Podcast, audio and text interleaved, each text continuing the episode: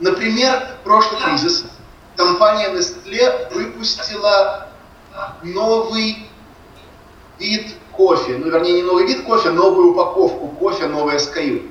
Картонная коробка с меньшим количеством кофе внутри, в дешевой упаковке.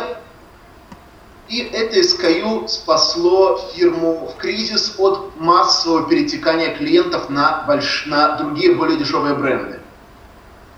Почему я об этом рассказываю? Если в норме вывод нового продукта на рынок занимает порядка полугода, в кризис Nestle это сделала за три недели.